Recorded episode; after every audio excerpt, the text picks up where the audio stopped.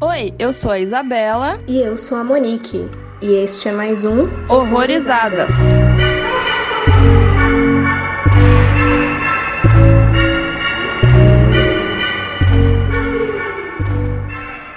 Oi, gente, sejam bem-vindos a mais um Horrorizadas. Hoje a gente vai falar do filme Magic, que é um filme de 1978, que ficou traduzido aqui pro Brasil como Magia Negra, mais uma tradução meio bosta, e pra falar desse filme com a gente hoje, temos aí Henri, que tá aí já batendo ponto no nosso podcast.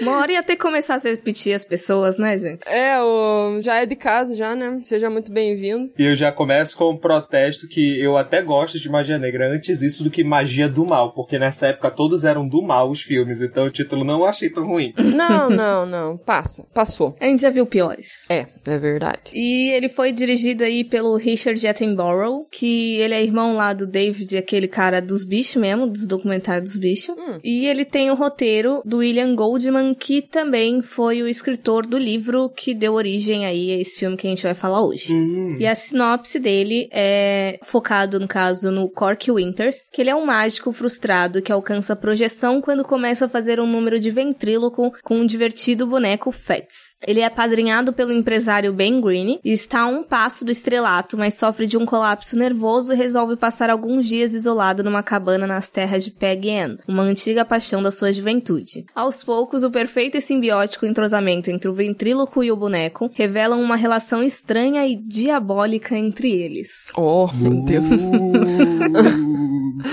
Ei, só uma coisa. Esse Richard Attenborough é o velhinho do Jurassic Park? Ou ele só tem o mesmo nome? Eu acho que deve ser sim, mas você fala, ele atuou ou dirigiu? É, ele atuou? É o velhinho lá que cria o parque. É ele mesmo, nossa. É ele, né? É, acabei de ver que, meu Deus, não sabia não. Eu lembrava muito desse nome, mas eu falei, mano, vou procurar dar um Google aí. Tem um monte de filme conhecido, mas não sabia, ou a minha mente tinha apagado que esse cara dirigiu filmes. Pra mim, ele é só o velhinho do Jurassic Faz sentido. Foi a única coisa que ele fez da vida dele, assim, ele nasceu pra isso. Ele dirigiu Magic e fez dinossauros, só isso. Nossa, melhor coisa na vida. né? Mas eu quero logo começar falando que eu adorei a versão live action do boneco Josias.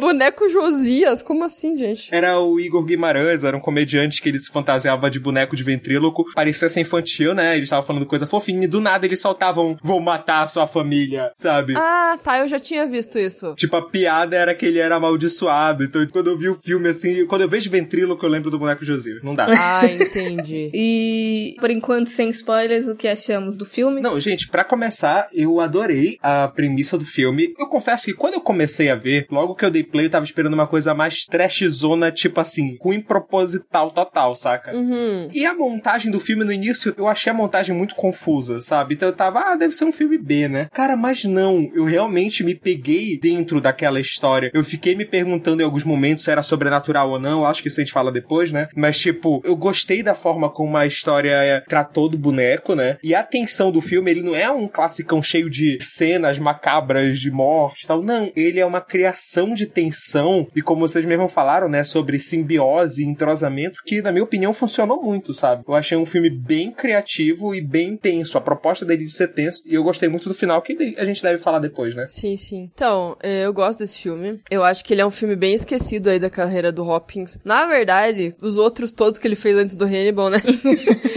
Dá pra dizer, né? Sim, verdade. Coitado. Inclusive, eu acho que esse foi o único filme que eu vi dele antes do Hannibal. Né? Eu vi bastante filme do Hopkins, mas depois do Hannibal, praticamente. né? Uhum. E eu acho que um dos motivos foi mais o que você falou, Henry, dele parecer ser um negócio meio trash. E daí a galera talvez fique um pouco. Com o pé atrás, né? Porque o boneco pode ir pra uns caminhos meio merda, né? Sim. Eu vou falar dois exemplos aqui que eles não escolheram seguir, que foi, por exemplo, o lado Chuck e o lado Annabelle, né? Poderia muito bem ir pra esses lados e eles não foram. E eu acho que ele é um filme que ele tem muitos elementos perturbadores, mas que não, não vai pra esse lado galhofa, né? Como eu citei agora, né? Do, do Chuck principalmente, né? Sim. Eu não lembro como eu conheci esse filme, mas eu já tinha visto há alguns anos atrás. Aí eu lembrei dele, assim, de novo. Daí eu falei, pô, esse filme, esse filme é bom. Vamos trazer. Aproveitando aí o hype ainda do Oscar do Anthony Hopkins, porque a gente faz tudo calculado. A coincidência das nossas gravações é impressionante. Já saiu o filme no dia de aniversário aniversário de ator. É uma, são coincidências aí. É. Eu gostei do filme também. Alguns pontos vocês levantaram aí, eu acho bem importante. Primeiro, dessa questão de parecer trash. Eu vou ser bem sincera de que o que me induziu achando que ia ser meio zoado foi o título em português. Eu achei que ia envolver um rolê de pacto, no mínimo, sabe? Aham. E daí eu fui com essa impressão meio errada, uma ideia que veio na cabeça, mas eu esqueci logo, assim, rápido. Sobre a questão de poder ser galhofa, eu acho que conseguiu sair disso muito bem, mas teve algumas cenas ali, algumas pontuações que aí a gente faz mais pra frente por causa do spoiler, que eu não tava esperando, eu, eu queria que fosse um pouquinho melhor ali, porque foi muito anticlímax, mas discutível. Ah, eu acho que eu sei do que tá falando. É, tem duas situações que eu achei bem anticlímax, mas eu acho que também é por conta da época do filme, da maneira como era feita ali, algumas coisas que hoje em dia já não funcionam. Não sei se é isso que você tá pensando, mas enfim, tem coisa ali também que eu fiquei meio. Hum, É. Tá. É, mas eu acho muito boa a questão da relação ali entre o ventríloco e o boneco. O boneco por si só, assim, ele é assustador. Por mais que ele tenha uma imagenzinha de que possa ser infantil, a puta que pariu, o bicho não. Sim, verdade. O boneco mexendo o olho assim sozinho, não, não, não é de Deus isso. Ele parado te olhando. Não, não. Deus me livre. Inclusive, hoje vai ser um episódio cheio de fun fact, que eu fiz umas pesquisas muito aleatórias desse filme. Ai, que massa. Mas eu acho que foi o primeiro trailer, não sei se foi o trailer oficial ou se foi alguma coisa bem localizada de alguma região específica, mas que é um trailer só do boneco do Fats, assim, focado na cara dele, tudo escuro de fundo, e ele tá lendo um poema. E aí ele faz referências, vai puxando referências de outros filmes envolvendo magias e tal. Ele fala de Hocus Pocus, Abracadabra e algum outro. E aí no final ele fala, só que em inglês, né? Todos nós vamos morrer. Meu Deus. E aí sofreu meio que um. Não necessariamente um embargo, mas tipo, os pais estavam reclamando porque tava muito demoníaco e maligno, e aí eles meio que pararam de mostrar esse trailer por aí. Nossa. Não, eu, tava, eu acabei de achar que, meu Deus, isso é muito macabro, cara.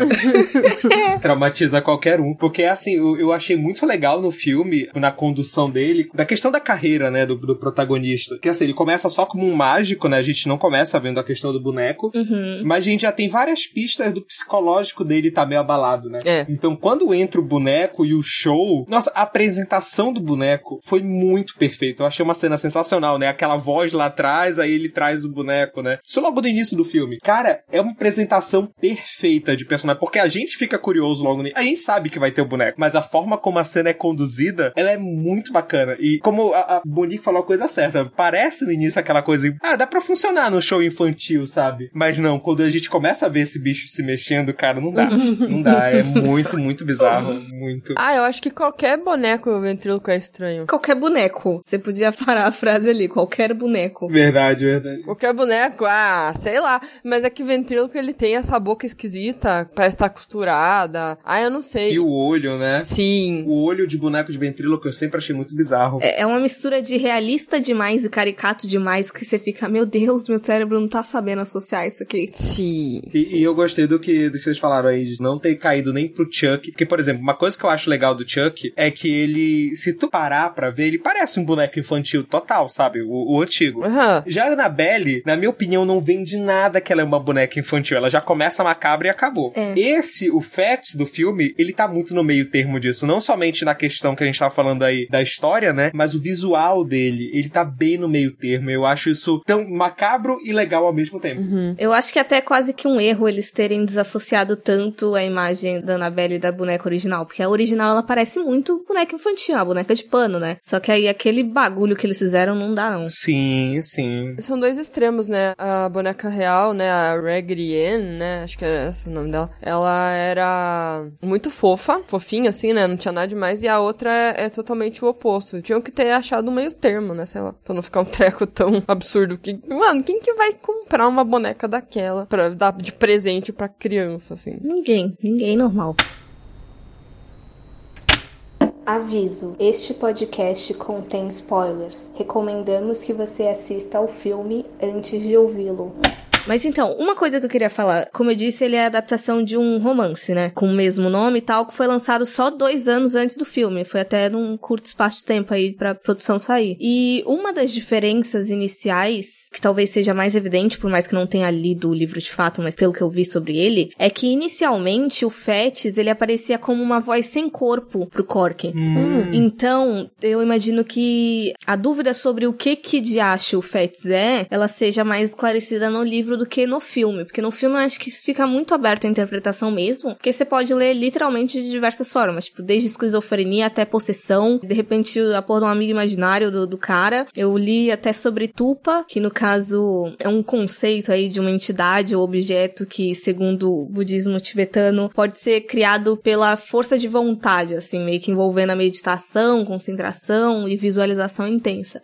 Então, eu acho que fica muito solto mesmo, porque o filme não, não se dá uma justificativa ali do que, que tá acontecendo de fato entre eles dois, né? Bem confuso. Verdade. É, é, na verdade, eu iria mais. Eu não sei se mais esquizofrenia, mas como, por exemplo, todo mundo fala, né, que o Cork é um cara bem tímido. Sempre dá a entender ali em alguma conversa que eles estão tendo, né, e tal. E inclusive no começo do filme que ele vai fazer aquela apresentação sozinho, né, e ele não tem nenhum tipo de presença de palco, né, Uhum. por ele ser essa pessoa tímida. Então, pra mim é, é muito mais como se ele tivesse criado ali um- uma dupla personalidade pra conseguir se expressar. Então, eu acho que por ele estar sempre ali falando que é tímido e não sei o que, ele não conseguiu alavancar o sucesso dele sozinho, é mais como uma dupla personalidade. Também a Amigo Imaginário daria muito certo também, né? Por ele viajar ali naquelas horas que o boneco tá dentro da mala e ele ainda fala com ele. Eu fiquei, caralho, mano. E o som do boneco dentro da mala, com aquele som abafado, eu achei muito bom. a voz abafada, como se realmente ele estivesse falando de dentro da mala. É, uma coisa que eu pensei muito assim no filme é a questão do. Eu interpretei dessa mesma forma, da esquizofrenia, porque o filme dá muitas pistas de como ele já tinha aquele problema amarrado dentro dele, ainda mais quando a, a Peg ela, ela fala, né, que ele era tímido desde a época do colégio e tal. Então eu imaginei dessa forma. O Fats é uma forma dele se expressar, dele soltar aquilo que tá dentro dele. Porém, eu acho que o gatilho foi a morte daquele mágico, que dá a entender no filme que aquele mágico que ajudou ele, que o treinou, morre, né, logo no início do filme. É. Então, é uma pessoa que já tá com aquela dor dentro acumulada e que aquele foi o gatilho dele pra soltar o Fats. Eu não sei como é que é o livro também, né? Mas, como tu falou, o Fats aparece primeiro como uma voz. Eu acho que pode até ficar mais claro, talvez, que lá é uma voz interna, uma esquizofrenia, mas no filme eu gosto dessa dúvida que cria, porque ele cria várias pistas que o Fats é exatamente o que ele quer falar, tanto que até uma cena quando o Gangrena, né, que ele chama, ele força ele, fica cinco minutos sem pegar no, no Fats, e ele fica agoniado, sabe? Ele quer soltar aquilo, ele quer pegar o boneco e falar um bando de besteira, porque, tipo, é a forma dele se expressar. Então, assim, eu vou até fazer uma analogia com outro filme aqui que nem de terror é, que é o Máscara. Uhum. Tipo assim, na hora que o Stanley usa a máscara e ele começa a fazer tudo que ele quer, o Fats é tipo a mesma coisa, é o Cork fazendo tudo que ele quer. Uhum. Mas o que eu achei sensacional do filme, eu não sei se vocês tiveram a mesma dúvida assim, né? Como eu fui assistir sem saber nada, nada, nada, literalmente só tinha visto o pôster e, enfim, o nome do filme, Magia Negra, eu esperei alguma coisa sobrenatural. Porque, assim, tem muitos momentos que ele foca demais no boneco. E aí eu fico, cara, vai se mexer, vai mexer o olho, vai mexer o olho. E não, o boneco não se mexe sozinho, né? Mas o filme induz muito a gente a ver, né, isso. A única vez que o boneco se mexe um pouquinho é logo que ele larga o boneco. Então pode ainda um reflexo do mecanismo, né? É. Então, o filme te dá muito essa ilusão. Então, quando tu começa a se convencer, eu até concordo, dá pra ter essa interpretação ainda do sobrenatural, da tupa e tal, mas eu acho que o filme ainda brinca muito mais com a questão da esquizofrenia, né? E o cara era tão problemático, e aí vou soltar logo o final do filme, já que a gente pode falar de spoiler, que foi uma das coisas que eu adorei, é que ele tá matando as pessoas, né? Ele já começou a matar primeiro o empresário dele, né? E depois o marido lá da Peg. Só que eu esperei demais ele matar a Peg no final, saca? Seria o finalzão clichê. E ele se matar dá uma outra camada no filme, na minha opinião, que é a questão do problema ser interno, sabe? Eu não senti ele matando a forma de uma entidade se soltar se fosse uma possessão ou coisa assim. Eu senti ele matando tanto ele, tanto a própria personalidade dele, né? Uhum. Tanto que tem uma hora que o boneco pergunta: Ah, espero não morrer primeiro. E ele fala: Eu acho que nós dois vamos ao mesmo tempo. Então é como se ele estivesse no último segundo de vida pensando: Não, cara, a gente é a mesma coisa, sabe? Eu não sei, foi a minha interpretação, assim. Eu vou ser bem sincera que durante boa parte do filme eu tava imaginando a questão da possessão mesmo, por mais que eu goste muito da ideia da múltipla personalidade, da esquizofrenia, mas mais porque eu acho que teve um elemento ali, eu não sei se foi proposital para causar dúvida ou se foi um caminho que eles queriam realmente ter levado, porque Gangrena lá, o empresário dele, barra agente, meio caça-talento, agente, isso, ele comenta logo no início, na primeira apresentação que a gente vê, ao menos, né, do Que ele fala, não, porque ele teve um show, que ele bombou, que foi muito ruim, aí ele sumiu durante muito tempo, e aí quando ele voltou, ele tava com esse boneco e tava, tipo, meio que mudado. Eu sinto que é o tipo de narrativa que a gente vê nesses casos de possessão, de fez algum pacto, alguma coisa parecida. E até pelo próprio título em português, não que ele vai explicar muito do filme, que é ser uma merda, né? Mas de ter dado essa ideiazinha. E sobre a cena que você falou, eu achei interessante que saiu um curta documentário sobre o making off desse filme em 2006, só que ele é mais focado no ventríloco que ficou ali como consultor, eu acho que movimentou o boneco mesmo no filme durante boa parte das vezes, por mais que o Anthony Hopkins tenha tido ao menos uma base ali de como fazer as coisas. E ele fala que essa cena específica que o Fats ele mexe o olho sozinho foi meio que um erro de continuidade que eles fizeram. Só que daí eles viram isso a tempo, dava para ter feito outra, só que aí o diretor pegou e falou assim: "Não, não, a cena ficou boa e eu acho que ninguém vai reparar nisso". Só que o problema foi que muita gente reparou e aí começaram a ler que o boneco realmente estava vivo sozinho e tudo mais, sabe? Mas o intuito não era que fosse, ao menos. Nossa. Ai, mas gente, como que não vai perceber? Porque a maioria das cenas é pra ficar prestando atenção no boneco. Eu não consegui não ficar prestando atenção nele. Uhum. Tudo focava no boneco. E como a gente tava falando, né, do que que era o boneco, o que que era o Cork, enfim. Acho que uma coisa que dá muito pra fechar o filme, pra entender, é naquela frase final lá, que ele fala, nós, na verdade, era você o tempo todo. Uhum. Aquilo eu fiquei, caralho, e daí eles morrem ao mesmo tempo, né, porque um fazia parte do outro, né. E tem muitos momentos, né, que a roupa deles é. Tem uma cena que é a mesma roupa, inclusive, né, que eles usam. Sim, isso vai evoluindo, eu achei. No começo ele não usava as mesmas roupas. Isso. Aí depois eles usam, parece que a mesma cor, né? Aí depois é a mesma roupa. Eu acho sensacional isso. Eu acho muito legal. E tem uma cena que é a cena que a Peg tá no quarto e não quer sair, e ele fica interpretando que é o Fats. Bem no final, né? Ele tá igual o Fats, até o cabelo. O ventríloco virou o boneco ali por um segundo. Naquele take que ele tá com aquela cara, com aquele zóio arregalado, com uma faquinha assim, dando a entender que ia rolar um mais uma, uma morte ali, ele ia matar a Peg e tal. É. Ele ficou igual. E ele não usava o cabelo igual. Aí naquela cena ficou igual o cabelo. Verdade. E o que eu acho interessante dessa cena também é que ele faz a voz do Fats, inclusive,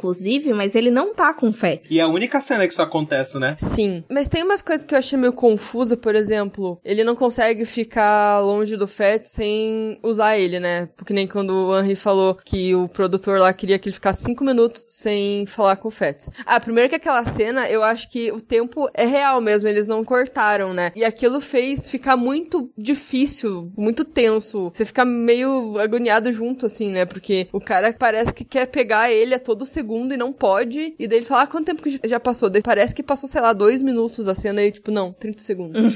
Foi muito tenso aquilo. Não, essa cena, inclusive, pra mim é uma das melhores do filme. Sério. É a cena que tem menos ação, né? Mas é onde dá o maior destaque do filme, na minha opinião, que é o Anthony Hopkins. Porque assim, se não fosse ele, se tivessem pego qualquer ator, por mais que a gente esteja aqui conversando de uma história legal e tal, quantos filmes têm histórias boas que tipo, passam despercebidos, né? E, tipo assim, a gente não estaria revendo depois de tanto tempo, né? Sim, sim. Eu acho que muito desse filme é o Anthony Hopkins mesmo, saca? Essa cena, a cara dele, o de quanto ele fica tenso querendo pegar o boneco, eu acho sensacional. Sim, mas também o que me confunde um pouco é porque, por exemplo, tem horas que ele não tá com o boneco, sabe? Quando ele vai naquele jantar lá naquele bar, lá não sei se é um bar ou um restaurante, que daí o, o agente dele fala que, ah, que você conseguiu um contrato legal e tal, mas você vai ter que fazer um- uns exames, né, pra saber se não é maluco.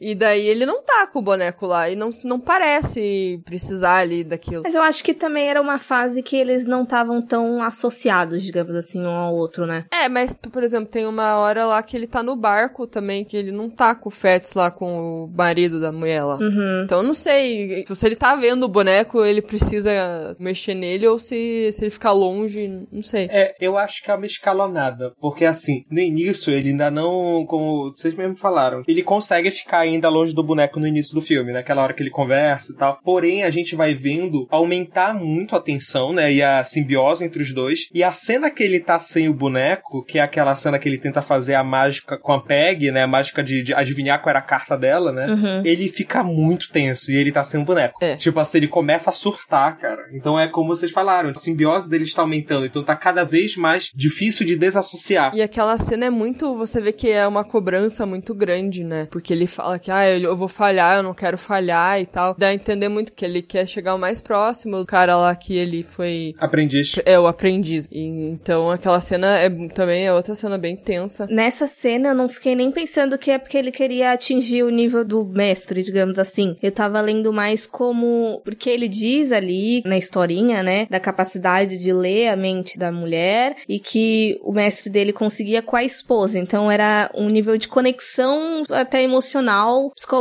que os dois tinham. E como ele tava ali tentando não conquistar, mas saber se, se aquele sentimento era recíproco, o fato dele não ter conseguido a primeira vez, tipo, ah, então, sei lá, a gente não é um pro outro. Coisas desse nível, sabe? Ah. Aí eu li mais dessa forma no caso. É, e antes ainda, um pouco, ele dá uns indícios, assim, de que mágica nem sempre tem explicação, né? Porque a menina lá, a Peg, ela é muito fissurada nessas coisas, né? E ela quer saber como é que faz, e ai meu Deus, como é que você fez isso? O negócio da pedra lá. Que é uma coisa super simples, né? Um truque simples, e ela ficou, nossa. Sim. Aí ele fala, não, é só distração e tal, né? Daí ele fala, tudo tem explicação dela. Ah, tudo dele? Não, nem sempre tem, né? Aí ela quer saber o que que. Como assim, né? O que que nem sempre tem explicação. E a falta de explicação corrobora com, acho que o que a Monique tava falando, né? Da questão da gente pensar que tem alguma coisa sobrenatural, né? Uhum. E eles não trabalham muito nisso, eles só deixam uma pontinha, assim, de dúvida, né? Uhum. O que, que pode acontecer além daquelas coisas, aqueles shows de mágica que é tudo técnico, né? E é só habilidade, né? Não tem nada além disso, né? É. Nessa cena em específico, inclusive, eu fiquei prestando muita atenção de que eu fico achando que, no caso, ele usava o Fats principalmente nessas situações de muito. de ansiedade mesmo dele. Que vai quando ele descobre que o marido da mulher chegou lá. O que, que ele faz? Ele leva o boneco junto porque ele sabe que vai ser uma situação tensa. Espertinho. Quando a gente dele vem falar, ele já vai pra cima do boneco também, mas ali já tava bem crescente, né? A questão da conexão entre os dois. Só que nessa cena, por exemplo, das cartas, ele tava sem o Feds ali pra poder aliviar a situação. Então, meio que essa dupla personalidade dele, ela não tava tendo vazão, então ele estourou. Como é que eu lido com esse monte de sentimento? Eu não sei. O Feds não tá aqui. Você não pode pôr a culpa no boneco. né? é, exato. que nem ele faz quando chega lá o agente, né? Eles estão brigando, cara. Aquela cena é muito bizarra, ele tá literalmente brigando com o boneco. Uhum. E o cara chega bem na hora. cara, que climão, né? Tipo, você é louco. E pra mim é depois dessa cena que vem a, a parte que eu não gostei tanto do filme. Não que eu não gostei, mas achei tosco, que foi a morte do cara. É, é exatamente isso que eu tava falando no começo. Sim, que é muito anticlimático, né? Total. Tipo, eu acho muito, muito xoxa. É por isso que eu falei, se não fosse a atuação do Hopkins, esse filme ia passar como um trash qualquer, saca? É. Porque por mais que o filme tenha ótimas escolhas, por exemplo, depois, quando ele já matou o agente e ele tá no barco com o marido da mulher, eu gosto da cena. Porque a direção faz que nem a mágica que a gente falou, né? Da distração. Ele fica brincando de, olha, o corpo vem pela água, o corpo vem pela água, aí não é o galho. Mas aí volta a cena tensa depois com o, corpo do cara na beira do rio, né? Nossa, eu acho essa condução de cena muito boa. Em compensação, a morte do velho é, meu Deus, velho, não dá. É o- uma tinta guache. é, exato. É Isso que é complicado. Eu não gostei muito dessa cena também. Mas eu gostei da outra morte, que é quando ele mata com a faquinha lá o, o marido. É. Eu gostei daquela cena, porque por um momento fica aquela dúvida, porra, é o boneco que tá mexendo mesmo, cara? Sério isso? Mas não era. Então, assim, eu acho que é uma forma dele matar através do boneco, né? Por mais que tenha sido ridículo ele dando umas cabeçadas com o boneco lá no velho. Depois, quando o velho não morre, né? Que ele morre na água, mas a gente pensa que o velho tá morto, você começa a ouvir uns gemidos, assim, de dor. E não é do velho, é do boneco. Eu fico lá, caralho, mano, você é doente.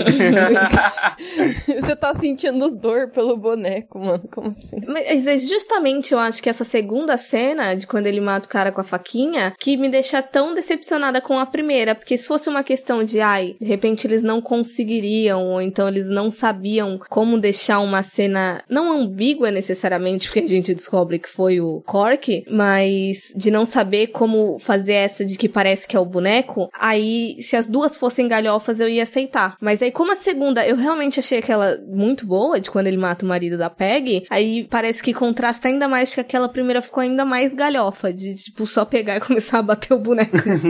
verdade, verdade. É que eu acho que ele usa o boneco pra pôr a culpa nele, assim. Porque, por exemplo, ah, não vou sujar minhas mãos, não vou fazer o que o boneco mandou, é ele que tá fazendo. Uma coisa assim que eu senti. Porque ele podia muito bem fazer as coisas que o boneco mandava ele fazer, sabe? Ele ia lá e fazia. Não, entendo a justificativa, eu gosto que as mortes envolvam o boneco também. Eu acho que é, foi só a construção mesmo. É, foi só o jeito que foi feito mesmo, que eu também não gostei. É, eu também acho a primeira meio, meio tosquinha. Eu gosto muito da segunda também, mas a primeira é meio tosquinha. Uhum. E eu acho que a Monique falou a coisa certa. Se as duas fossem toscas, de boa. Mas a segunda é muito boa. Aí pesa. Sim. E assim, a gente já comentou aí por alto da atuação do Hawkins e assim, eu fiquei impressionada, porque a gente sabe, eu acho que é até difícil desassociar de quando você fala filme de terror com Anthony Hopkins, não pensar no Silêncio dos Inocentes. Verdade. Até sem falar filme de terror, a gente lembra da porra desse filme, né? É. Só que, ao menos eu, eu tô acostumada com papéis dele de muita dominância mesmo, assim, não é só questão da atuação dele, o personagem normalmente é aquele tipo de personagem curioso, não sei, que chama atenção. E nesse, ele querendo ou não é um personagem muito passivo ao ponto de que, até porque o boneco chama muita atenção, mas tem muita cena ali que a gente presta mais atenção no boneco do que ele. ele. E a, a personalidade dele é toda tímida, mas mesmo assim, ó, a puta atuação que eu não conhecia real esse lado do Anthony Hopkins, eu fiquei impressionada de verdade. É verdade, cara. Eu não, né, o filme mais antigo dele que eu vi, então eu não sei como era antes daquilo, né? Porque eu acho que ele tá inativo, acho que desde 68, né? Então já tinha 10 anos ali, no mínimo, né? Nossa. Então eu não sei nem quando que ele começou a atuar de verdade, fazendo, sei lá, antes de filmes, né? Não sei, assim, como que ele começou. Ele era de teatro, né? Era. Então, assim, o cara, desde muito tempo, já dominava os filmes todos ali. Foda-se o resto. Podia escolher qualquer outro ator ou atriz naquele filme, até porque são poucos personagens, né? Então, qualquer um ali é esquecível, né? Perto dele. E a voz que ele dá pro Fats, né? Também eu acho muito bacana, porque é a mistura que a gente tava conversando antes do infantil com o macabro. Eu acho que é muito, muito funcional, sabe? Toda vez que ele tá em cena, ele é super passivo mesmo, né? Uhum. A gente observa o que tá afetando a ele, né? Mas quem movimenta a trama é o boneco. E querendo ou não, é a voz dele também. E eu acho muito perfeita a voz que ele dá pro boneco, sério. Nossa, sim! É tipo macabro. É, e o que a Monique falou do não conhecer esse lado do Anthony Hopkins, eu não conhecia o lado dele com aquelas cartas de baralho, né? Mano, como é que faz aquilo? o cara é muito habilidoso. Não, até ele fazendo ventriloquismo. Eu vi o vídeo que vocês mandaram lá dele no, no show de TV, né? Do Dick Cavett. Sim. Cara, ele fazendo eu achei sensacional. Eu acho que até no filme tem uma outra que é editada, né? Porque tem umas horas que ele não move mesmo a boca, assim. Mas tem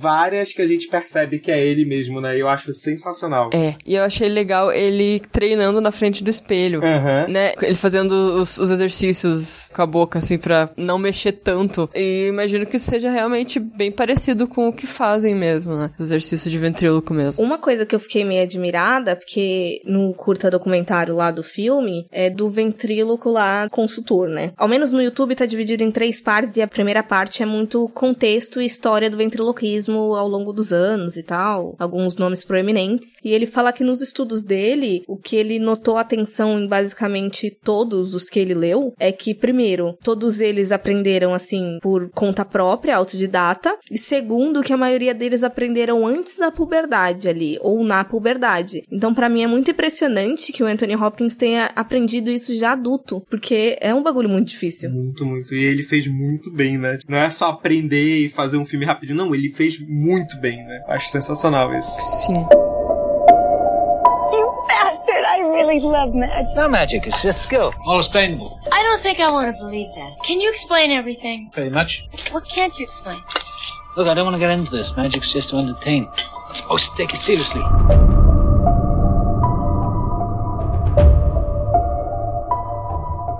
E sobre atuação, só outro fun fact de jogada aleatório, adivinha quem era a primeira pessoa cotada pra fazer o papel do Cork? Quem? Meu Deus, medo, não sei. Jack Nixon. Outro louco. Hum, é, Outro com cara de louco. é, uma das coisas que me faz estar gostando mais do Hopkins é porque ele não parou de atuar ainda, né? O Jack Nixon parou, então eu vou dar pontos pro Anthony Hopkins.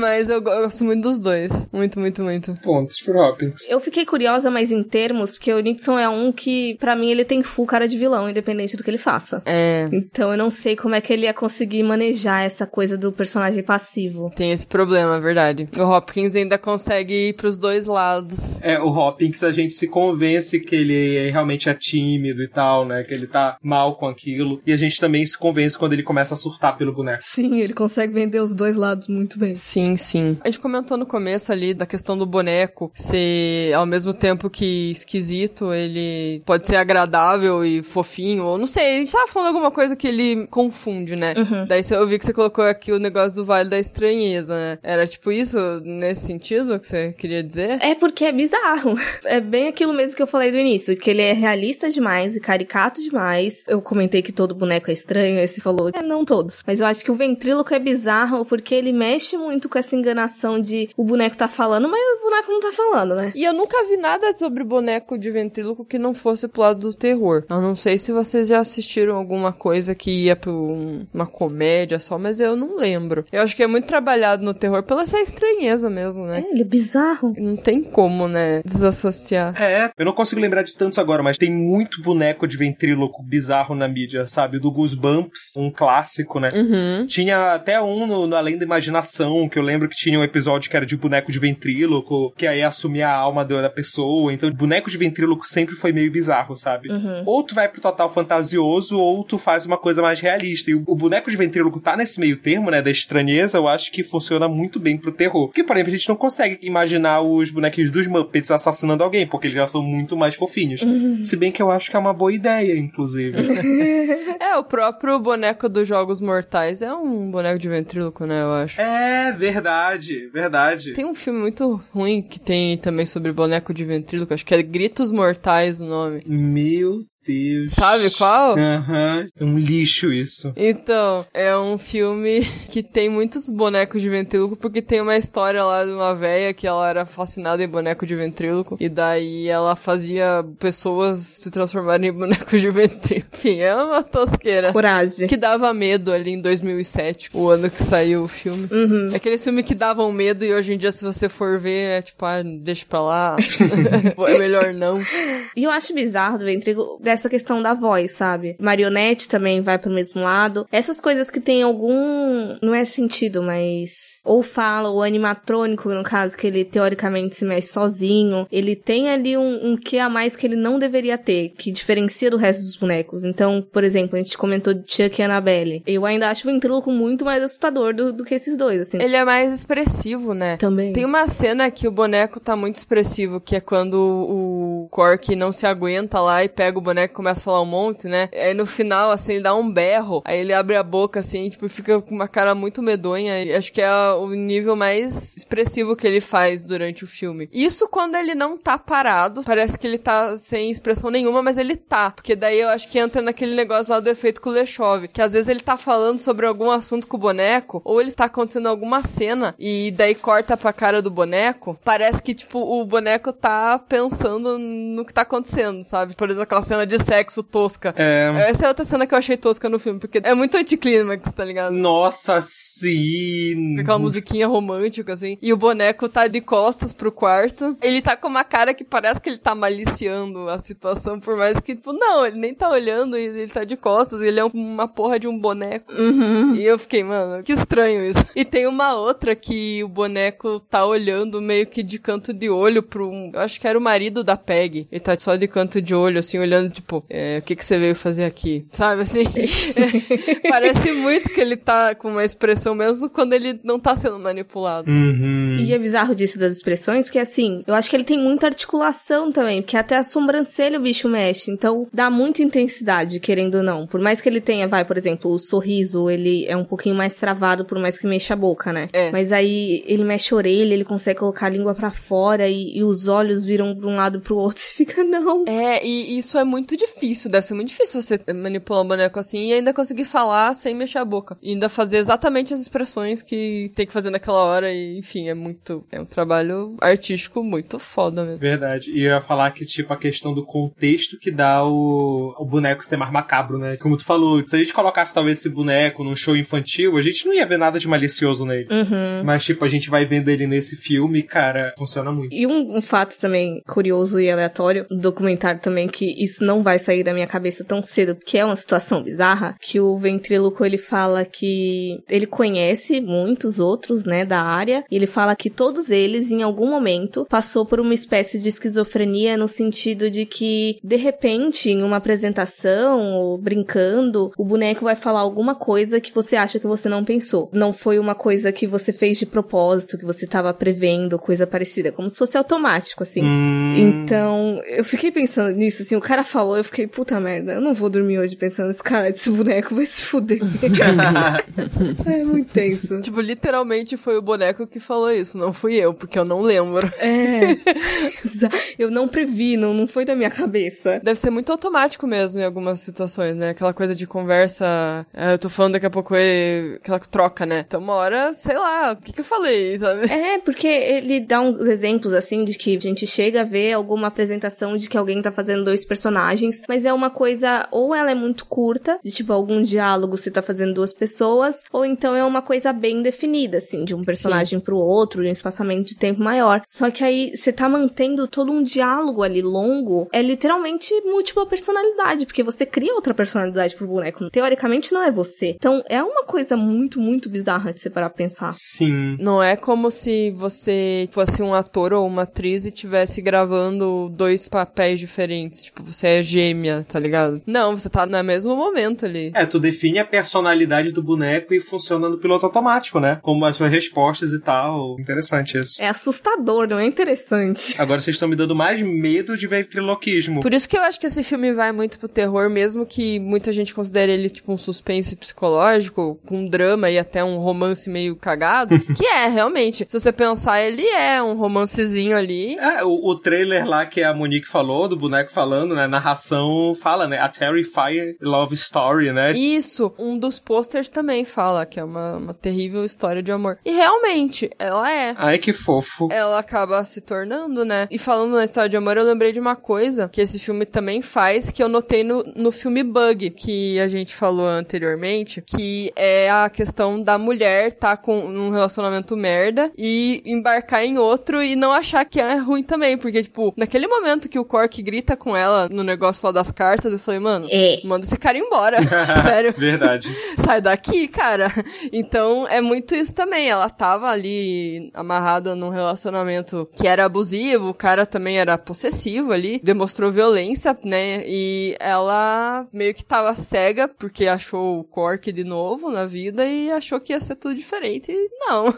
Foi pior até, né? Acho que dessa vez vai, amiga. Agora vai, quer dizer, não. Então eu notei muita semelhança nessas personagens, que ela até se sentia também sozinha, porque o cara ficava viajando, enfim. Bem vibe do Bug, né, na questão só da personagem, né? É, é. Foi uma cena que me incomodou muito, no sentido de que aquilo poderia ser um reflexo natural de coisas que aconteciam mesmo. De, sei lá, o cara estoura e a mulher se sente na obrigação de tentar amenizar ali a ira dele. E aí ela se ajoelha e eu fiquei, puta merda, bicho. É, ela tava acostumada com aquilo. Talvez ela nunca tivesse recebido um- algum outro tipo de tratamento e achava que aquilo era normal, sei lá, enfim. Não sei se na época do filme eles quiseram colocar dessa forma, mas hoje em dia a gente vê muito assim, né? É, então, é isso que eu fico na dúvida da questão da normalização. Eu não sei se eles colocaram aquilo pra dar um aspecto dramático maior de, olha que merda ela tá saindo de um país pro outro pior, ou se era uma questão de que é tão normal, a gente vai fazer porque é comum, sabe? Da cena toda, da composição toda ali. Eu não sei, eu acho que até foi um pouco proposital no filme a gente repensar nisso, porque não dá certo no final, né? Sim, é. A gente fica vendo que ele já tá enlouquecendo, a gente vê o ponto de vista dele e tal. Então, eu acho que foi pensado isso no filme, também não era tão normal assim. O bom é que não foi romantizado, né? Porque, ai, vamos acabar juntos. Não, sabe? Ainda bem que você não acabou com ele. Uhum. Foi uma escolha dele ainda, né? Não foi nem dela. Isso que é a parte foda, né? Porque no final ela se arrepende, ela fala, ai, eu quero voltar. Só que antes disso, ela- ele faz um monte de merda, ele fala um monte de bosta, né? Através do boneco lá, e ela fica mal ofendida. Eu não lembro exatamente o que, que ele fala, mas é bem escroto, assim, né? Daí ela, tipo, ah, não, vou mudar de ideia. Só que não, né? Aí o cara morreu porque ele acabou se matando, né? Enfim. Sim. E eu achei até bem poético de uma certa parte dele dar o coração de madeira pra ela. Nossa, verdade, verdade, total. Ele deu o coração pelo boneco. Exato. E o boneco era de madeira e o coração era de madeira. Isso é estranho. É, então. Que coração que você tá dando aí? É o Cork ou é o Fett?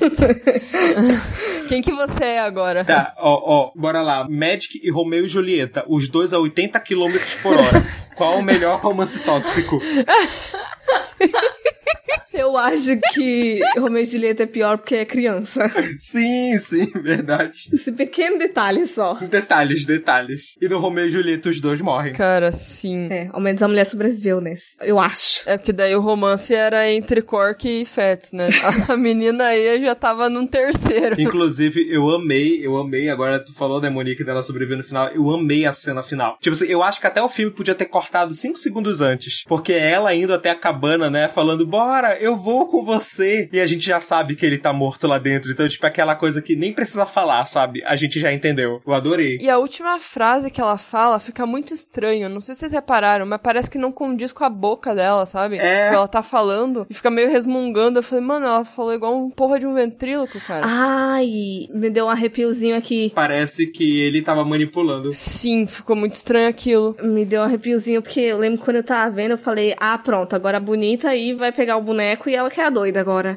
E eu pensei isso também. Ai, imagine. Caralho, eu tinha até esquecido disso, puta merda. Ela vai pôr uma peruquinha loira, maquiagenzinha nele. A noiva do Fett. Não, mas duas coisas. Primeiro, que eu acho bizarro, que tinham momentos muito específicos que eu falava, caralho, vocês fizeram esse boneco muito parecido com o Hopkins. Muito, muito, muito. É, fizeram mesmo. Dava uns impactos de vez em quando. O que eu ia falar é que eu quero um Funko Pop pra ontem desse bonequinho pra eu colocar na minha coleção. Nossa, imagine se lançasse assim do nada, assim. Bora lá só tu, porque eu não quero isso na minha casa, não. Cara, tem tanto Funko Pop inútil, né? Exatamente. Gente, tem Funko Pop do Tigre, do Sucrilho. Ai, meu Deus. E tipo, não tem Funko Pop do Magic. Ah, tô chateado. Uma coisa que falaram no documentário também, mas aí eu não sei se é real, que aí no finalzinho, assim, tem toda uma apresentação do Fats, porque o, o documentário se chama Magic, Fats and Friends. Então, tem todo um monólogo do Fats ali, ele contando como se ele fosse um ator do filme. E aí ele fala de que o roteirista do filme, ele chegou a desenvolver aí um possível segundo roteiro, mas ele não deixou ninguém ver, mas que ele fala que conseguia ser melhor do que o primeiro. Agora, se era verdade ou se era só o boneco mentindo, nunca saberemos. Olha aí, fica no ar. Aí é a, é a Peg, que no caso, que tá protagonizando o segundo filme. Cara, mas eu não sei porque eu achei esquisito aquele corte final. Tipo, ela joga o coração pra cima, daí o filme acaba e o coração tá, tipo, parado assim. No... Eu achei que tinha travado. É! Pois então, efeito travou a TV, sei lá, o vídeo. Mas não, é assim mesmo. É. E pior que muito filme antigo faz isso, né? Acaba num jeito muito aleatório. Verdade. Tá, jogou pra cima e não, não desceu mais com aquela pausa travada. Quantos filmes de sessão da tarde terminam com os personagens pulando, né? Puta. Dá pra fazer uma lista imensa. Sim, Dava sim. pra terminar o filme com o coração do Ai tocando uma música feliz. Every day, na, na. Tipo, filmes anos 70 Starter Pack. Uma das coisas é final pausado, do nada. assim. E o que é foda é que, eu não sei se pela questão da tecnologia, mas eles não conseguiam parar no frame direito. Então parece que, tipo, o arquivo travou mesmo. Total. Sim, o que, que ela tá jogando pra cima? Uma pedra? Um... Porra, é aquela? Então, Ficou todo desfigurado aquele coração. todo errado. Ó, no final pode ser uma coisa poética, né? O coração todo desfigurado ali. Olha só. Olha, gente, eu não uso nada, não me responsabilizo pela opinião dos horrorizados. E, cara, quando o boneco, entre aspas, morre, ele faz cara de que tá morto, né? Pô, eu achei muito bizarro. Peraí, peraí, Isa. Isa, peraí, Isa, peraí. Como é quando o boneco o quê? Entre aspas, morre. Eu coloquei entre aspas, né? Tudo bem, tudo bem. Eu achei mais engraçado o cara de quem tá morto. É, eu não sei. Isso é muito esquisito, cara. O nome disso é Kuleshov. É, ué, exato. Aham, total nesse filme. Aula de Kuleshov, cara. Quem é Hitchcock perto, né, do Fats? Mas eu acho que eu senti falta ali. Eu fiquei muito curiosa mesmo dessa transição entre o pós-Fats e o pré-Fats, no caso. De como eles, entre aspas, se conheceram, como é que foi isso. Eu até entendo o motivo do filme de querer deixar isso meio que em aberto, até pra não cravar de fato de, ah, é tal coisa. Tanto é que eu acho que foi o Henri que falou que no início tava difícil situar, não sei se pelos cortes, né? Isso, é. Achei a montagem meio confusa. É, então, eu achei muito esquisito no início, porque ele tava dando uns saltos temporais e a gente não sabia que tava dando esses saltos temporais. Então, eu até achei no começo que ele ia trazer algum flashback ou alguma explicação de como foi o rolê do boneco, mas não teve. E eu acho que é uma coisa que é mais explorada no livro. Não que eu senti falta de fato, porque para mim o filme realmente é muito bom, é, mas até por curiosidade mesmo de como é que foi isso. E assim, a gente tá zoando aqui, né, a direção do Richard Attenborough, que tipo, ah, ele fez o velho do Jurassic Park e dirigiu o Magic. Gente, ele ganhou Oscar de melhor diretor porque ele dirigiu o filme do Gandhi em 82. Hum, é verdade. Eu acabei de achar, e ele também dirigiu o Chaplin. Velho, ele tem muito filme, né? Ah, ele dirigiu o Chaplin, é verdade. Meu Deus do céu. E ele tem muito filme com Hopkins, inclusive. Eu acho que Chaplin é com Hopkins, não é? É, nossa, gente, tem muito, muito filme aqui bom. O cara é oscarizado e a gente cagando aqui. E a gente aqui falando que, nossa, que frame merda. Carinha do Jurassic Park. Velho maluco do Jurassic Park. É o velhinho que fala Welcome to Jurassic Park. ah, mas ele sempre será o velhinho do Jurassic Park pra mim. Não desmerecendo a carreira. Acho que não desmerecendo o Gandhi, né? Quem é Gandhi perto do Fats? Quem é Gandhi perto do T-Rex, né? Aqui tô brincando. ai, ai, eu vou fazer uma camisa com essa frase. Muito errada, por sinal. É, ele, ele ganhou umas caralhadas de coisa aí. Ele tem algum título britânico aí, que nem o, o Anthony Hopkins tem de Sir. Eu acho que ele recebeu alguma coisa também. É Barão, Barão, acabei de achar. Nossa! Pois é. Chique. Esse cara morreu, ele que não volte me assombrar depois de gente zoar com ele. ele vai voltar em forma de boneco.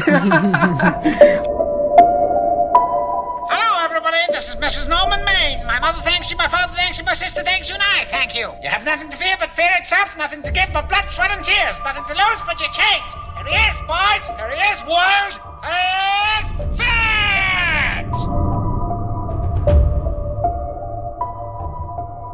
Indo para as conclusões finais, então, o que que concluímos sobre o filme do Fats? porque Magic é um título, sei lá, não sei, eu vou chamar de filme do Fats agora, porque ele é a estrela da porra do filme. Eu termino falando que vou ficar muito chateado se vocês não colocarem It's a Kind of Magic do Queen nesse podcast.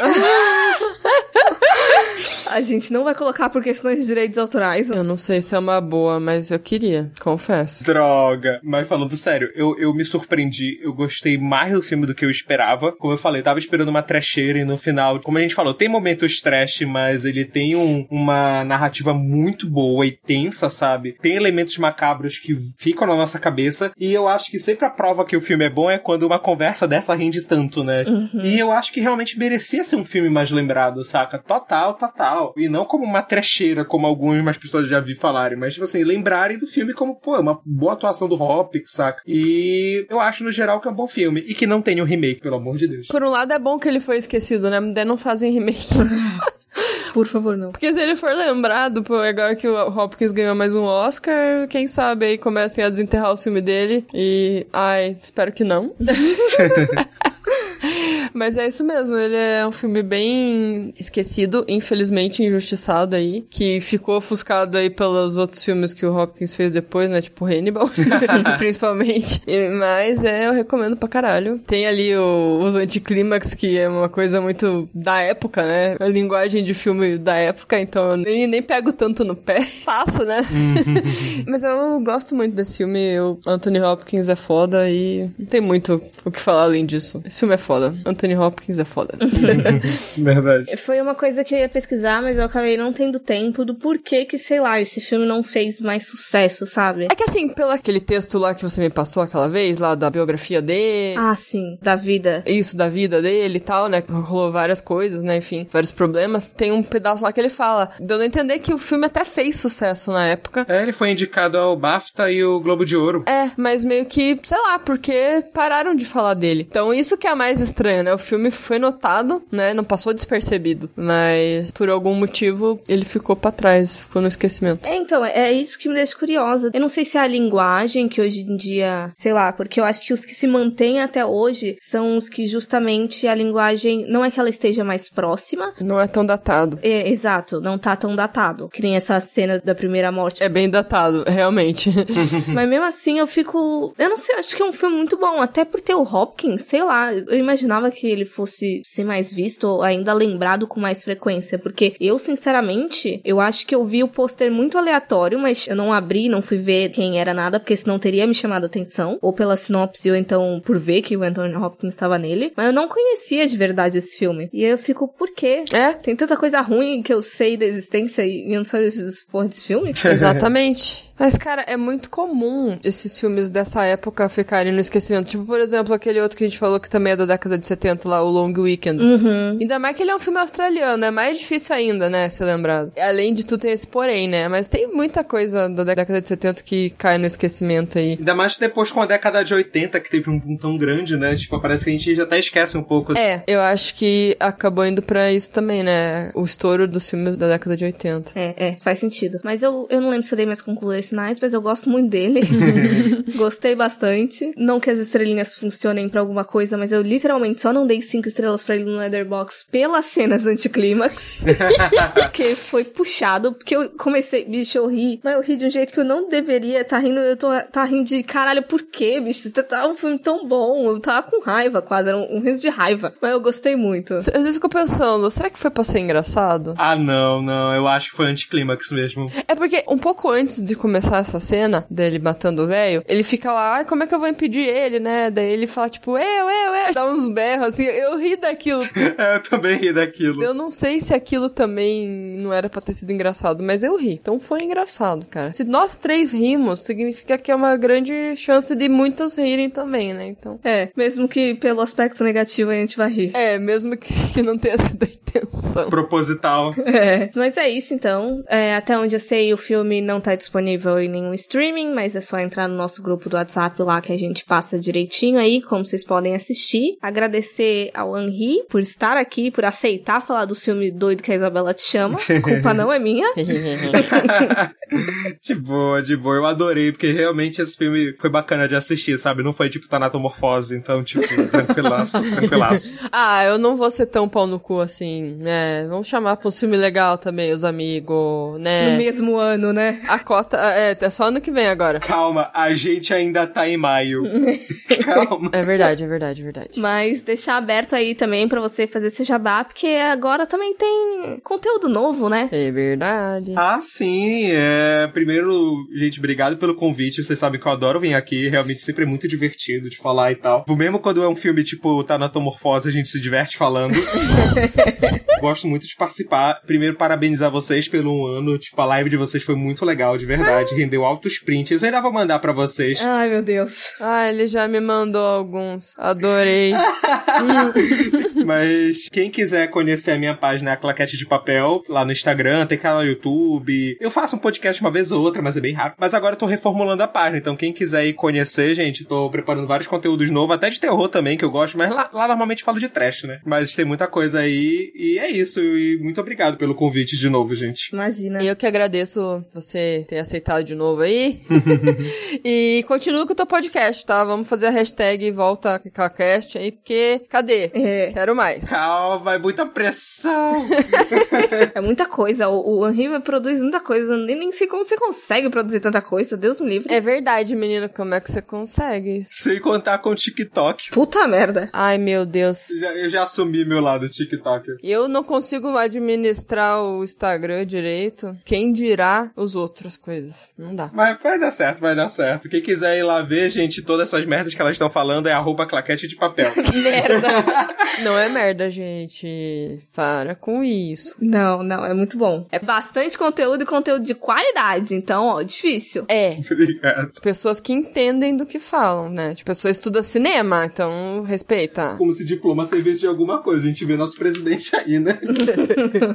Ai, gente, é foda. Mas, gente, piadas à parte aí. Obrigada aí por ter aceitado de novo aí falar do filme, zoado. E acho que é isso, né, galera? Sigam a gente nas redes sociais aí, tamo no Horrorizadas Podcast, no Instagram e no Facebook. E Horrorizadas PC no Twitter. E tem nossos textos, os episódios, listas no horrorizadas.com. E a gente também tá todas as quintas às 19 horas na Bom Som Web Rádio. E é isso, esperamos que vocês assistam Magic, tenham gostado do episódio também e até a próxima. Tchau. Tchau, tchau, gente. que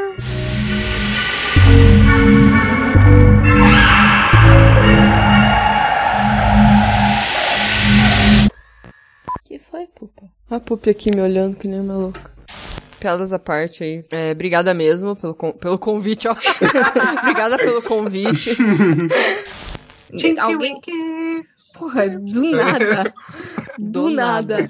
O pior que eu ia Gratuito. falar, ninguém fez vozinha de boneco, né? Pra, pra dar o clima, mas aí o bicho vai e me solta Teletubbies, caralho. Desculpa. Do Boneco além. errado.